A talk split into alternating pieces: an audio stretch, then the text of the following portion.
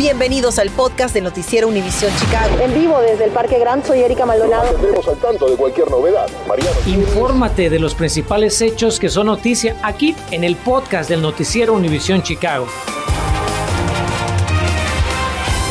Buenas tardes. Sabemos que usted tiene muchas preguntas sobre la llegada de la nueva variante del COVID-19 que lleva por nombre Omicron. Por eso iniciamos esta edición de las 5 con lo que a esta hora sabemos y no sabemos aún sobre esta nueva cepa detectada en Sudáfrica. Mi compañero Enrique Rodríguez preguntó al Departamento de Salud Pública tanto de Chicago como de Illinois sobre las medidas que ya preparan para hacerle frente a esa nueva variante. Enrique, muy buenas tardes. Hola Erika, buenas tardes. Desde muy temprano nuestra mesa de asignaciones se comunicó con la municipalidad y también con el Estado. Finalmente esta tarde nos respondieron de que básicamente hasta el momento no se ha identificado la variante Omicron aquí en Chicago y en el estado y exhortan a la gente a que se vacune. Ahora, ¿cómo funciona el proceso para determinar si las vacunas que tenemos pues van a ser lo suficientemente buenas para protegernos? De eso y más hablamos a continuación y también del por qué, de acuerdo al presidente Biden, debemos preocuparnos pero no entrar en pánico ante esta noticia, muy importante. Seguramente muchos de ustedes tienen preguntas, dudas o inquietudes sobre la nueva variante del coronavirus identificada en Sudáfrica. Bueno, es importante resaltar que aún no se sabe mucho sobre los riesgos de esta variante llamada Omicron. Por eso, para analizar lo que se sabe y no sabemos hasta el momento, platicamos con el doctor Max Brito, especialista en enfermedades infecciosas. ¿Qué tan contagiosa puede ser la variante Omicron, al menos con la información que sabemos hasta el momento? Parece ser que la variante Omicron es un poco más, más contagiosa que, que las variantes que conocemos hasta ahora. Es una información muy preliminar y todavía estamos un par de semanas ah, antes de saber cuál es la infectividad real del Omicron, pero parece ser por el movimiento del virus en diferentes países y por la transmisibilidad dentro de Sudáfrica que puede ser más contagiosa que las variantes que hemos tenido ah, hasta ahora. ¿Qué tan mortífera podría ser la variante Omicron? Eso no lo sabemos hasta el momento. Parece ser que hay un, número aumentado casos y siempre que hay un caso, un, número aumentado de casos, pues entonces aumenta la mortalidad porque es números, el denominador aumenta. Hay más personas infectadas y hay más mortalidad. Pero no sabemos, todos los datos son preliminares. No quiero causar pánico ni alarmar a la población. ¿Cómo funciona el proceso que las autoridades médicas desarrollan para determinar si las vacunas que tenemos van a poder protegernos de la variante Omicron o no? Hay dos tipos de estudios, uno en laboratorio que se, está, se están haciendo actualmente y el otro que es clínico, poblacional, para el cual necesitamos tiempo para ver quiénes son las personas que se están eh, infectando más con el virus y si en efecto las personas que están vacunadas pues tienen menos probabilidad de adquirir el virus, entonces decimos que la vacuna está funcionando muy bien. Mientras científicos siguen en busca de respuestas, la Organización Mundial de la Salud clasifica a Omicron como una variante que debe preocuparnos. Hoy el presidente Biden coincide en que la variante Omicron debe preocuparnos, pero no hacer que entremos en pánico. Y anunció que desde hoy ya se implementan restricciones de viajes provenientes de Sudáfrica.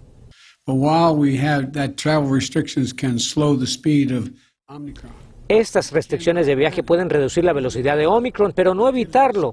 Pero sí nos van a dar tiempo para tomar otras medidas de prevención, decía Biden.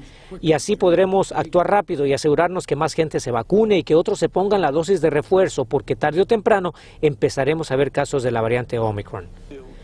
Por su parte, el doctor Anthony Fauci dijo que la buena noticia es que las pruebas PCR contra el COVID-19 sí pueden detectar la variante Omicron y que tiene fe en que las vacunas por lo menos ofrecerán algún tipo de protección. Ahora, usted se preguntará, ¿cómo se prepara la ciudad? Chicago Department of Public Health la alcaldesa Lori Lightfoot dijo en la conferencia de prensa de esta mañana que el Departamento de Salud trabaja con el Hospital Rush arduamente para monitorear los nuevos contagios de COVID.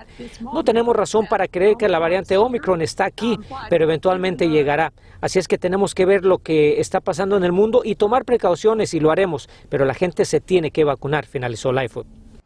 Y quiero reiterar que a través de un comunicado, como le mencioné al principio, el Estado dice que no hay casos de la nueva variante Omicron aquí en el Estado todavía de Illinois más sin embargo exhortan a todos a seguir esas medidas sanitarias de las que hemos hablado a lo largo de esta pandemia, usar el cubreboca sobre todo en lugares puertas adentro o lugares donde hay mucha gente, el distanciamiento social, usted las conoce muy bien. No baje la guardia, es momento de estar bien pero bien enfocados y tampoco se alarme, lo queremos reiterar, no estamos haciendo esta historia para alarmarlo, sino para que esté bien preparado e informado. Regreso contigo, Erika, nos veremos esta noche a las 10. Ojalá que esta información le sirva a nuestra audiencia. Así es, gracias Enrique. Bueno, pasemos a la violencia en Chicago, pues reportan 23 tiroteos durante el fin de semana feriado. El Departamento de Policía informó que desde el viernes hasta anoche la violencia callejera dejó 26 baleados, incluidos tres personas que fallecieron.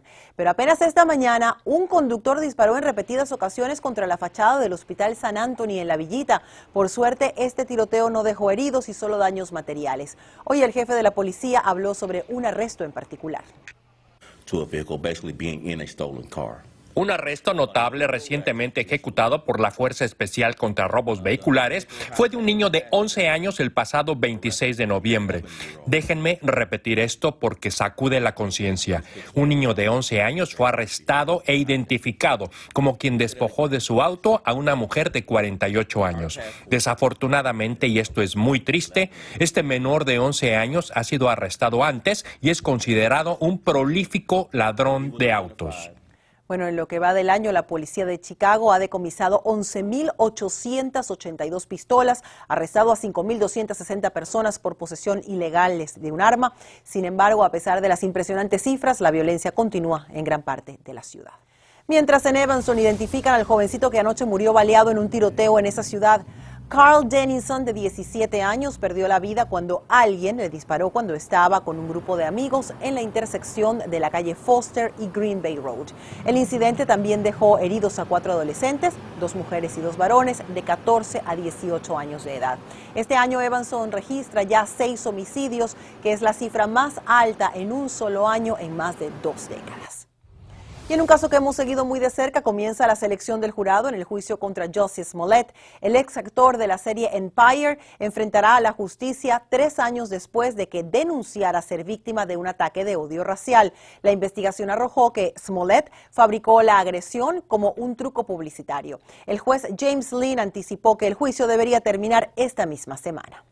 Bueno, lamentablemente reportan la muerte de una persona y tres heridos, incluido un niño, en un incendio cerca del aeropuerto Midway. Los bomberos dicen que esta mañana respondieron al fuego en el sótano de una casa en la cuadra 5700 oeste de la calle 64. El siniestro cobró la vida de una mujer de 60 años y causó lesiones a un menor de 7, a una mujer de 34 y a un hombre de 60. Tras el incendio, autoridades distribuyeron detectores de humo para que los vecinos tomen conciencia de esta importante herramienta para salvar vidas. Dependiendo del tipo de artefacto que estés utilizando para calentar tu hogar, debe estar colocado a tres pies de distancia de muebles, cortinas, cobijas, nada que pueda provocar un incendio. Por otro lado, los hornos están confeccionados para cocinar. Hay mucha gente que los utiliza para calentar su casa. Es muy peligroso, no se los recomendamos. Los bomberos agradecieron que Relando Vera, vecino de los afectados y quien despertó, a quien despertó su perro Pitbull, que lleva por nombre Chicago, el perrito, pues pudieron salvar al niño y a un adulto de este incendio antes de que llegaran los rescatistas. Tenemos una actualización sobre las reformas que se pidieron al Departamento de Policía de Chicago en 2019. ¿Qué tanto han avanzado? Y revisamos el plan de la ciudad de Chicago para proteger a los residentes del frío en este invierno. Infórmate de los principales hechos que son noticia aquí en el podcast de Noticiero Univisión Chicago. Gracias por continuar con nosotros. ¿Qué tanto ha avanzado el Departamento de Policía de Chicago en las reformas que le pidió una Corte Federal en 2019 a través de un decreto de consentimiento?